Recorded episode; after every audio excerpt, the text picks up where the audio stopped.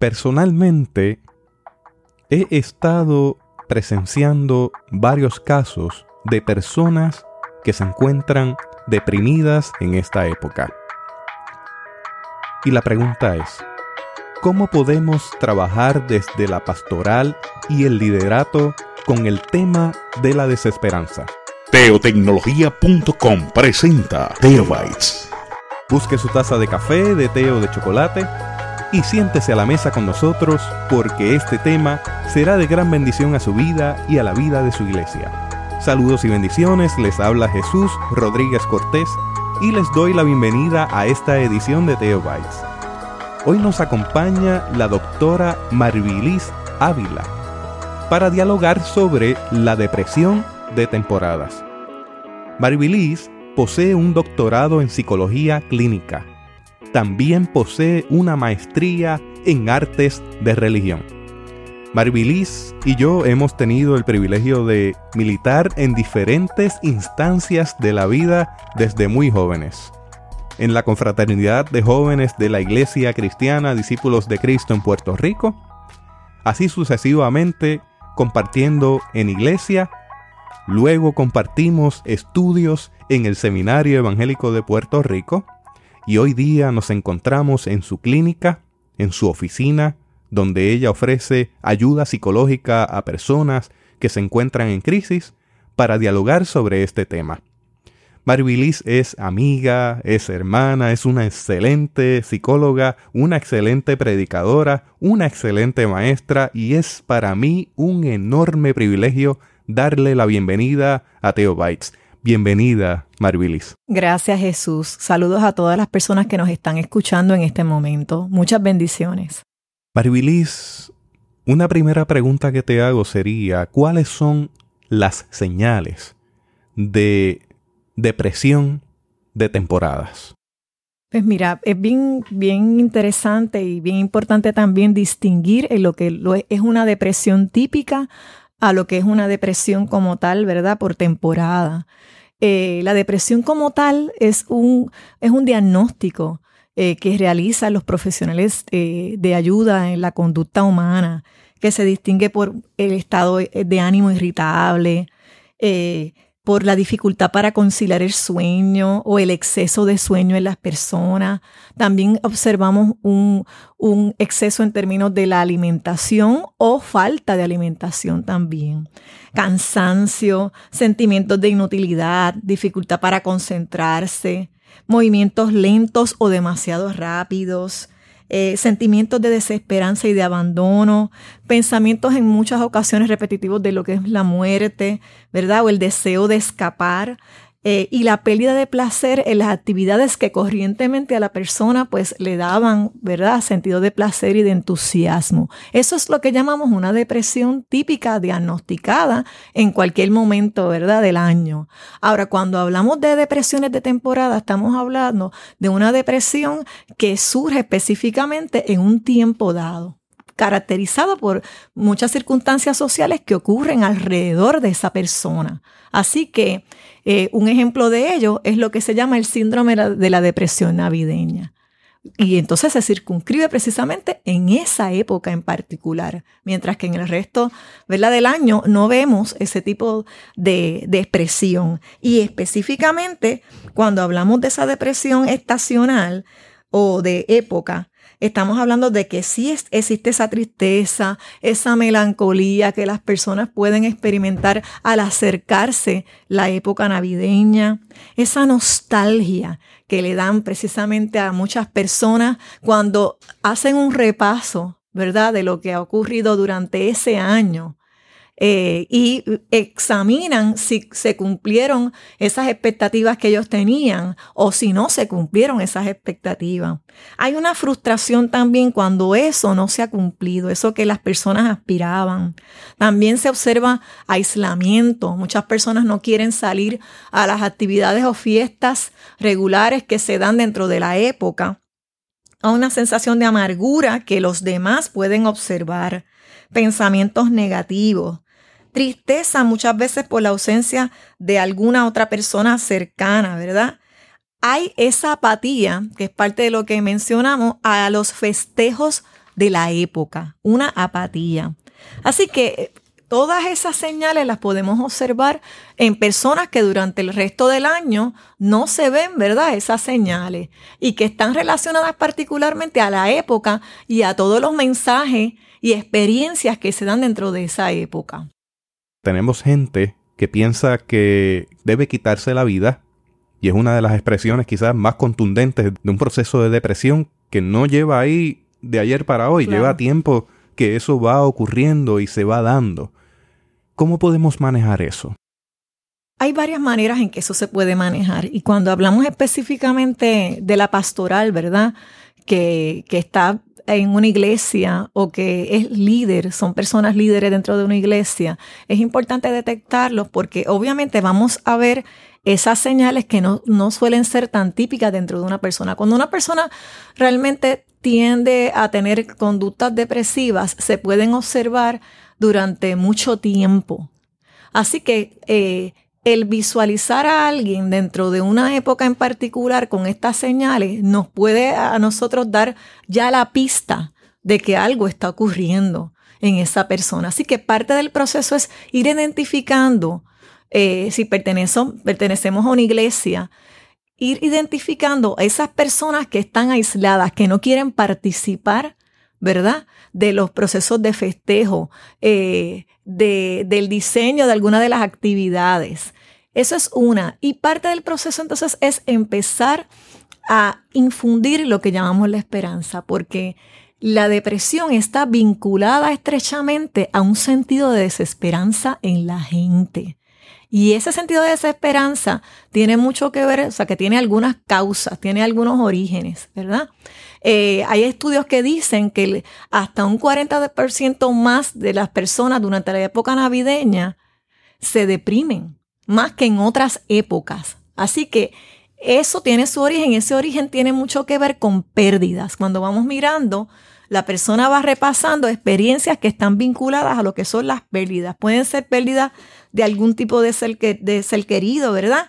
A través de la muerte, de un accidente, pero también puede ser pérdidas, que ocurren mucho en nuestro país, en Puerto Rico, pérdidas porque salen familiares, que son familiares donde hay una unión muy estrecha, salen de nuestro país y emigran en búsqueda de una mayor estabilidad económica. Así que empiezan a salir y hay pérdidas también por esa salida, por esa distancia que va a haber ya, aunque hay unos medios eh, tecnológicos, ¿verdad? Que nos mantienen vinculados a, nuestros, a nuestras familias, a nuestros seres queridos, a nuestras amistades, pues el, el elemento de la presencia física eh, no es insustituible, o sea, que es un elemento que, que realmente es insustituible. Realmente hay, no hay nada que, que, pueda sustituir ese calor y esa cercanía humana.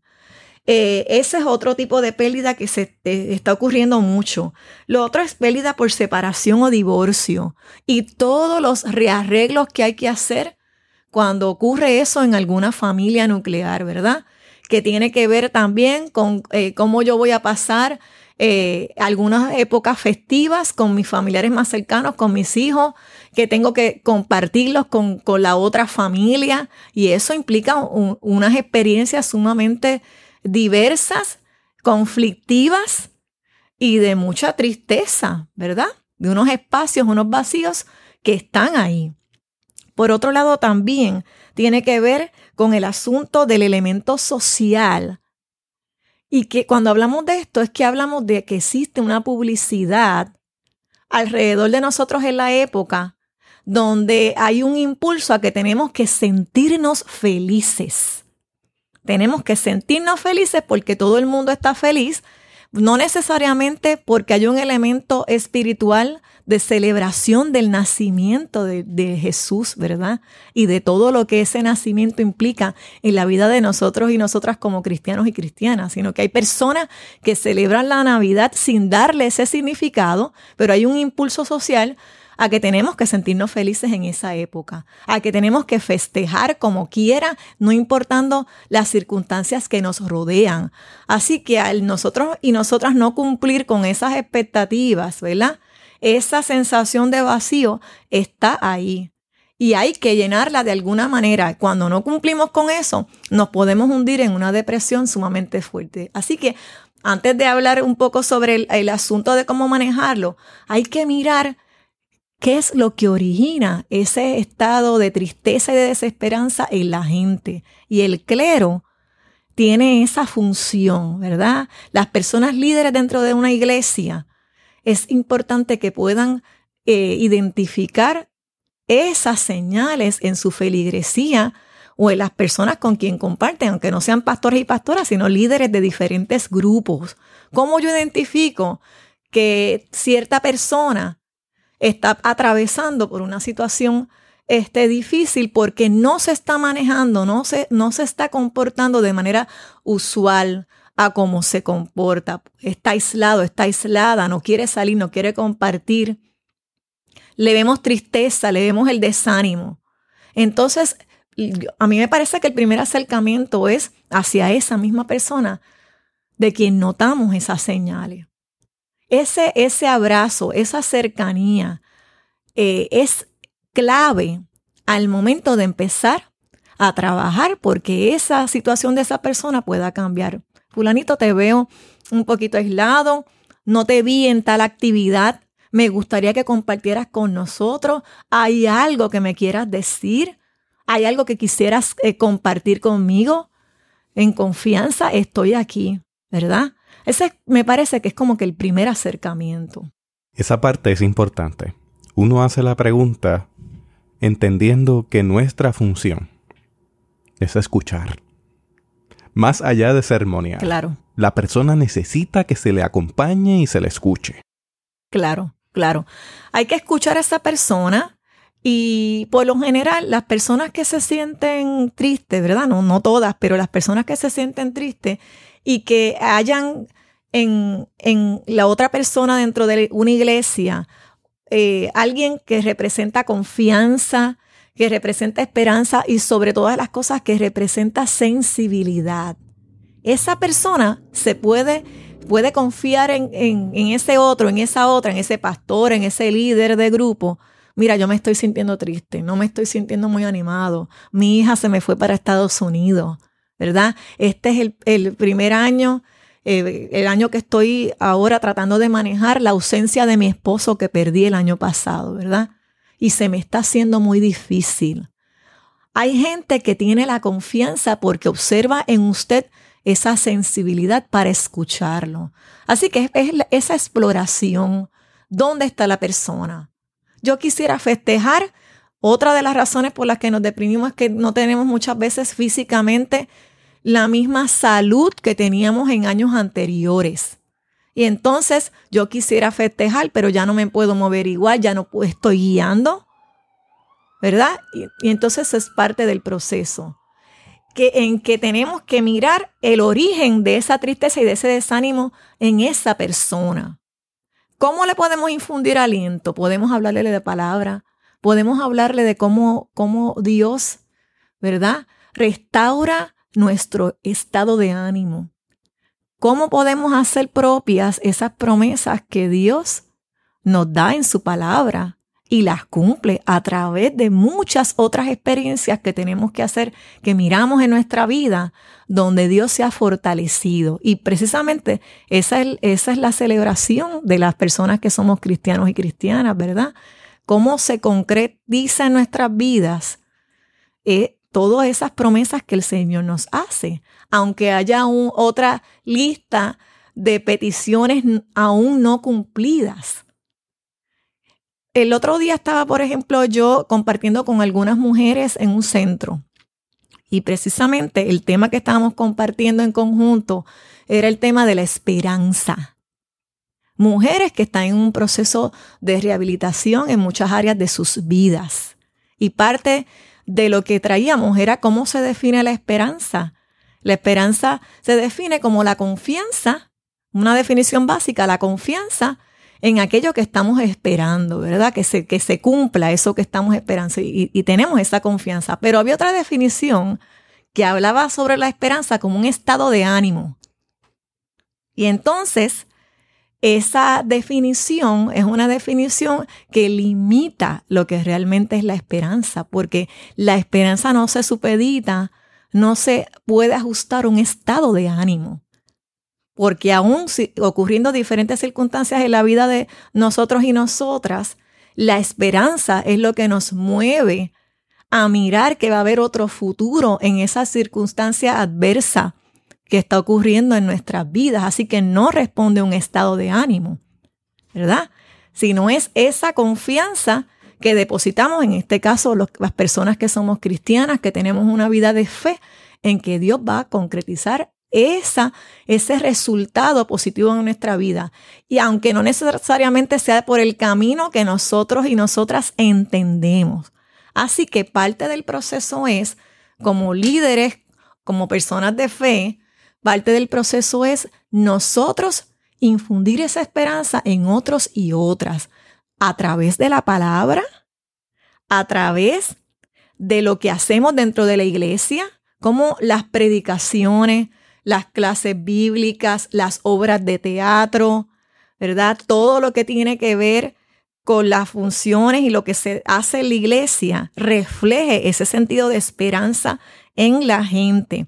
Pero hay otro elemento, Jesús, que es el elemento de cómo nosotros podemos infundir esperanza si no estamos nosotros mismos esperanzados. Y ese es el otro desafío que tienen los pastores y las pastoras y los líderes de iglesia.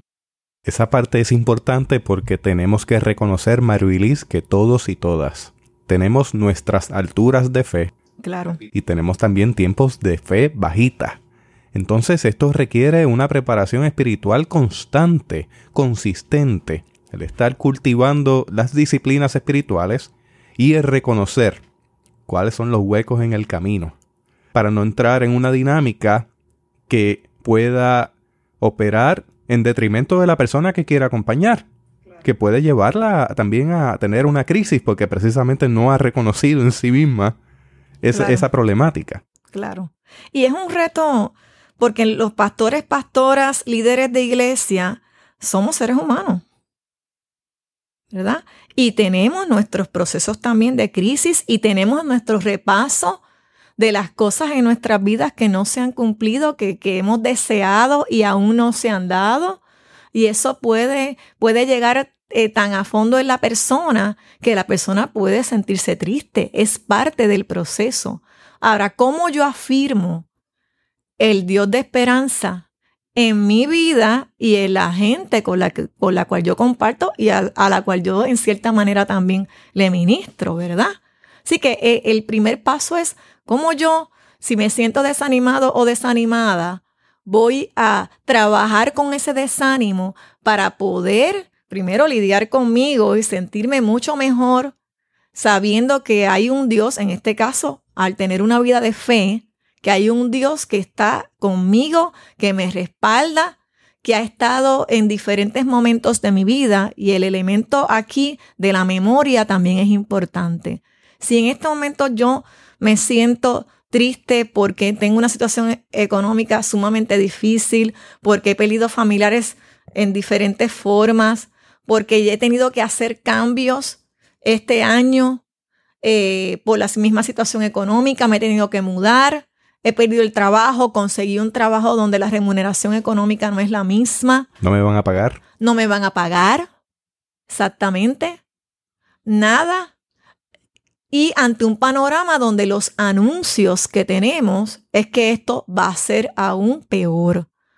Estamos en, en ahora mismo estamos en esa situación. Y al estar en esa situación, la tendencia es a que, a que uno sienta mayor desesperanza porque el, futuro que se vislumbra no es un futuro alentador. Lo que pasa es que nosotros eh, dentro de este proceso también creemos en un Dios que hace el trabajo con todo eso, que es más grande que esas situaciones. Así que la trayectoria es cómo yo trabajo con ese desánimo, aún viendo un panorama frente a mí que no es alentador, y cómo de la misma manera yo le voy infundiendo ese ánimo a otras personas.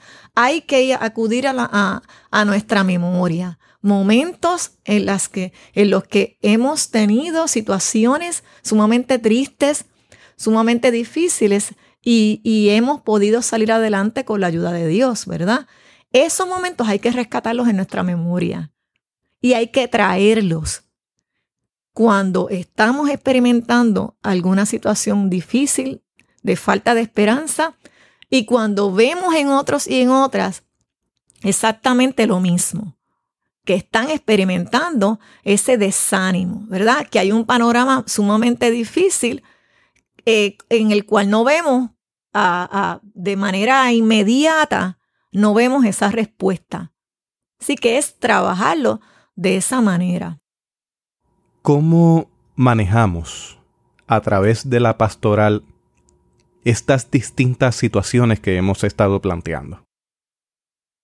La pastoral es importante que, que primero mire cuáles de su feligresía, cuáles personas de su feligresía están presentando alguna de estas señales, que las puedan identificar, que los puedan reunir, que no sientan que tienen todo el peso de mantenerse eh, todo el tiempo dándole únicamente su consejería. Quizá uno de los asuntos eh, que es importante recalcarle a lo que es la pastoral es que uno de los recursos valiosísimos eh, en su feligresía y cuando atienden a personas en su oficina pastoral es el del recurso del referido.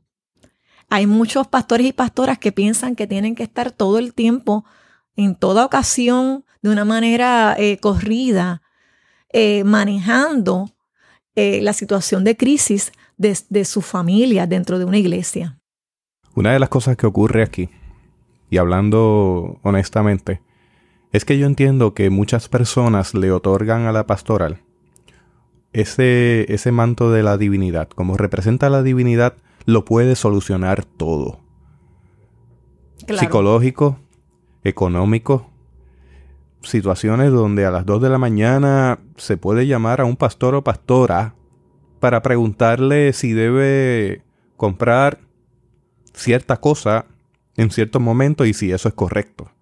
O sea que se le ha conferido a la figura pastoral una carga muy grande que esa figura pastoral va a querer cumplir porque lo hace con amor, lo hace en respuesta al llamado que Dios le ha dado a su vida para pastorear un pueblo. La situación es que en ocasiones no tiene todas las herramientas necesarias para trabajar todas las situaciones que vienen a su mano. Y eso tiene unas distintas implicaciones de las cuales vamos a hablar, pero ciertamente ese punto en que hacemos énfasis es importante. Hay que referir a tiempo y consciente de que ese referido es necesario, porque ya la figura pastoral o el líder laico que ha entrado en el juego ya llegó hasta donde podía llegar. Esta persona tiene la necesidad de algo más. Sí, es importante, bien importante eso, porque eh, parte del proceso también de los pastores y pastoras es educar a, su, a su feligresía, ¿verdad? Y, de, y indicarles que ellos tienen unos límites en términos de darle el proceso de ayuda, pero que hay otros recursos dentro de su comunidad que pueden también entrar en el equipo de ayuda de esa persona que está atravesando cierta crisis y que tengan a esas personas de la mano con ellos y con ellas para cuando llegue el momento también de referir. Siempre yo les digo, hagan su banco de recursos de las personas que están preparadas, ¿verdad? Dentro de su iglesia, y dentro de su comunidad. Hacer alianzas con la comunidad donde usted pastorea es bien importante porque ahí se pueden hacer esos lazos de referido y se puede dar seguimiento a las personas que están atravesando alguna crisis en particular.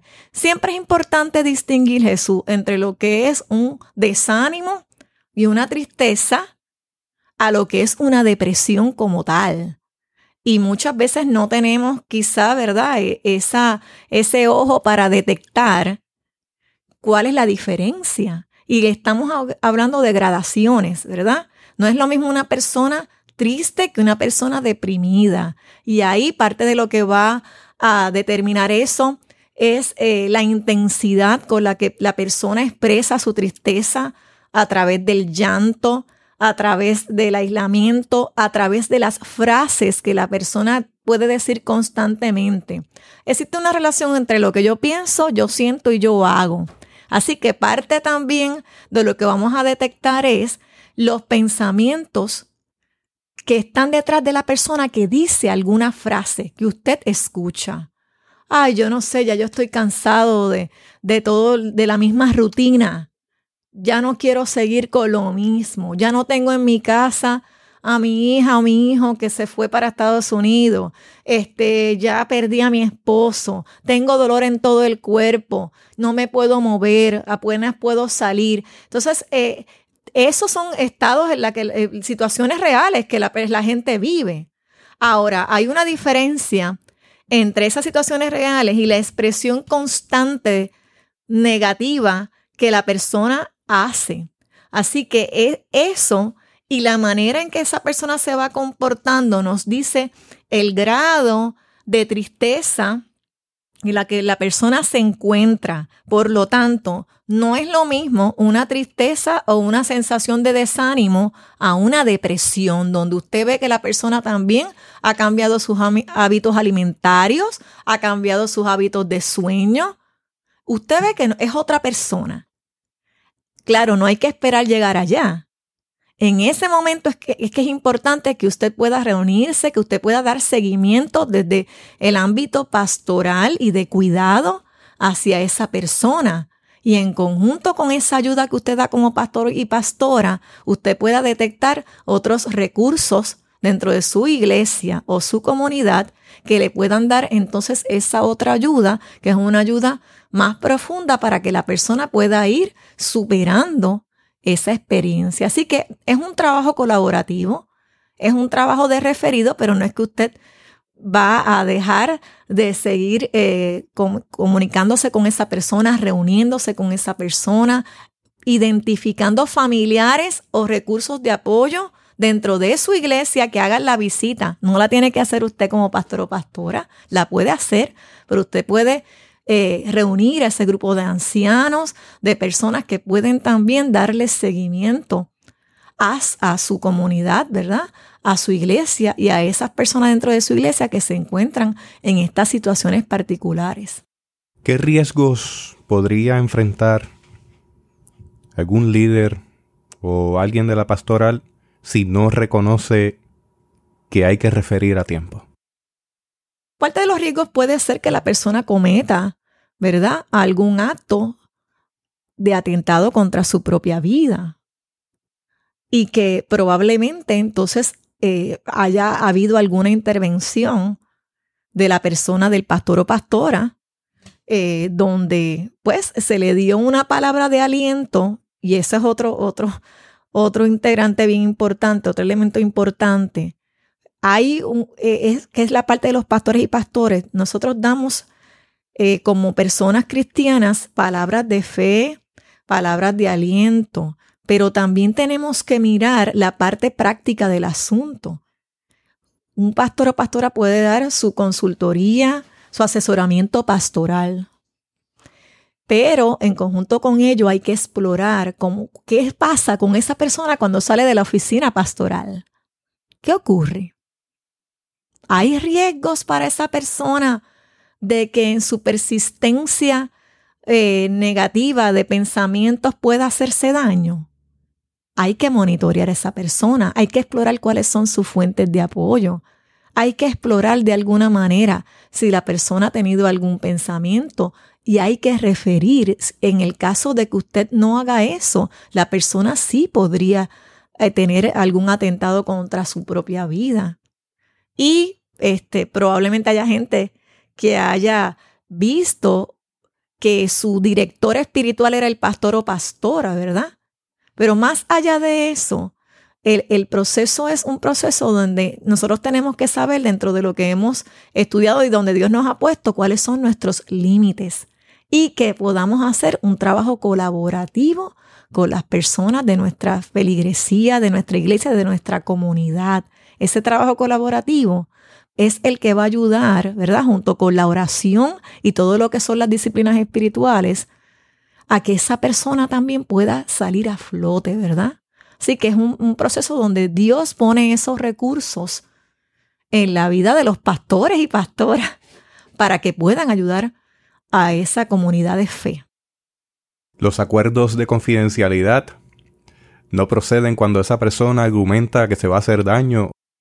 No proceden, pero hay que saber cómo, cómo se trabajan, porque hay que recordar que la persona que se acerca a uno se acerca con una confianza de que lo que está allí hablando, conversando con el pastor, que es, que es algo muy íntimo, no va a ser confesado a otra gente, no va a ser dicho en una predicación. Porque a veces no damos nombres de personas, pero damos todas unas circunstancias. La iglesia es pequeña y se identifica de quién estamos hablando y tenemos que tener esos cuidados. Pero dentro de esta dinámica es importante mirar y hacer una alianza con la misma persona y decirle, mira, yo sé que tú te sientes de esta manera, solidarizarte con el estado, ¿verdad?, de tristeza y entender por qué la persona se siente triste. Y dentro de esa misma dinámica de conversación, pedirle a la persona que, que le otorgue la confianza de decirlo a alguien que es importante para él o para ella. Y en ese sentido, en, ese tipo de, acompañamiento, la, el asunto de lo que es la confidencialidad y el que se sienta la persona que tú le has fallado no ocurre. Por lo general no va a ocurrir. Porque en esa dinámica y en esa conversación de privacidad y confidencialidad, el mismo líder le puede decir a la misma persona que está, ¿verdad?, enfrentando su tristeza, mira, ¿tú crees que es posible que yo pueda llamar a alguien que para ti sea significativo y que podamos compartirle esta situación que a ti te aqueja para que esa persona te acompañe? Y por lo general, el que se sienta y habla con nosotros y con nosotras, esa persona está dispuesta a recibir la ayuda porque no quiere sentirse así. No quiere, nadie se quiere sentir triste ni deprimido. Nadie quiere sentir eso porque es, una sensación sumamente incómoda. Así que la gente está buscando o sentirse de otra manera. Por eso es que se acerca a uno. Hay quienes no se acercan y nuestro reto es cuando vemos los cambios acercarnos a nosotros. Pero si le identificamos una persona que sea de apoyo, tú crees, fulanito o fulanita, que debemos compartir esto, hay alguien que tú identifiques dentro de la iglesia, si no es un familiar, que tú, que, le podamos decir cómo tú te sientes, que se vaya contigo, que esté contigo, que te pueda llevar eh, al doctor, a la doctora. Sí, puede ser tal persona. Y ya la persona está otorgando la autoridad para que se pueda contactar a esa otra persona o recurso de apoyo. Así que hay maneras de trabajar con eso, donde estamos todavía ayudando a la persona, protegiéndola desde su experiencia para que salga de ese estado. Mencionábamos ya en el podcast que tenemos gente en ocasiones en el liderato y en la pastoral que ya no pueden con su vida. Porque han sido tanta la carga de emociones recibidas por confesiones, por quejas, por diferentes situaciones que implican la pastoral. ¿Cómo manejamos esto? ¿Cómo manejamos a esta persona que está en el frente de batalla constante, que ya se encuentra congestionada con toda una serie de situaciones a las cuales ya le ha dado mente, eh, le ha ocupado sus fuerzas emocionales, físicas, espirituales? Lo primero es que la persona tiene que autocuidarse el líder, la persona que es líder dentro de una iglesia, es importante que parte del cuidado a sí mismo es que aprenda a delegar. Y eso es uno de los primeros quizá obstáculos que tienen las personas eh, que están abrumadas. Eh, precisamente por lo que tú mismo mencionabas ahorita, que eh, era el asunto de que eh, se, les ascribía a los líderes pastorales, se les, se les ascribe, ¿verdad? Todo lo que son las características divinas. Así que se supone que ellos cumplan con esas expectativas que los feligreses tienen acerca de ellos. Así que el, primer trabajo es educar a la iglesia en términos de que de que hay unas funciones que van a seguir haciendo, que van a estar allí, pero que también necesitan un tiempo para ellos. Eh, la parte de poder aprender a poner límites, poner límites y delegar, delegar. Así que yo sé que en muchas ocasiones es difícil para los pastores y pastoras delegar porque pues los familiares esperan que si alguien muere, el que esté allí al frente sea un pastor o pastora. Que si se enferma alguien en el hospital, no mande solamente a los ancianos, sino que a quien quiero es a mi pastor o pastora, ¿verdad? Eso son parte de las expectativas. Pero no siempre eso se puede cumplir por diferentes razones, sobre todo cuando la comunidad de fe es una comunidad que es amplia, eh, hay mucha gente que vive también en diferentes lugares. Así que el pastor o pastora eh, estar presente en muchos de esos escenarios es, imposible prácticamente. Pero en ese proceso es importante que los líderes puedan aprender a delegar en las personas eh, más cercanas para que también hagan esas funciones, las manos pastorales, ¿verdad? Así que eh, eso es parte del autocuidado. El sacar espacios también para, para otros asuntos familiares, para divertirse, aunque esto parezca raro. Muchos pastores y pastoras no sacan esos espacios para divertirse en familia, para recrearse. Y entonces todo llega el momento en que hay una quemazón. Y la quemazón también puede hacer que no cumplamos con esas funciones eh, importantes que tenemos dentro de la iglesia y con la cercanía ante situaciones de crisis de, de los hermanos y hermanas de la iglesia. Así que la parte del autocuidado es vital para un pastor o para un líder, un líder o una líder religioso. Esto va a ser un tema de otro podcast, pero yo estoy preocupado profundamente por las familias pastorales. Toda esta situación que estamos hablando redunda en que tenemos gente en el liderato pastoral, en el liderato y en la pastoral, que están congestionados y congestionadas con toda la serie de situaciones que tienen que trabajar y eso se traduce en un escenario familiar algo difícil, donde hijos e hijas de pastores y pastoras tienen una presión encima, esa misma presión de la divinidad se la transfieren a ese hijo, a esa hija. Esposas, esposos, familias enteras que están sobre la lupa constante de la familia pastoral.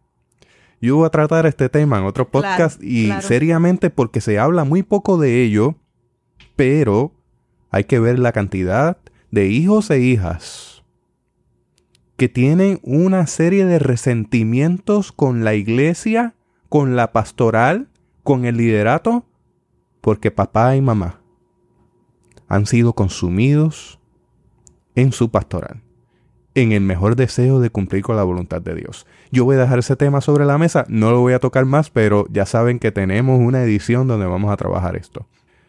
Esas cargas emocionales de la pastoral ciertamente tienen implicaciones adicionales dentro de toda la dinámica de familia.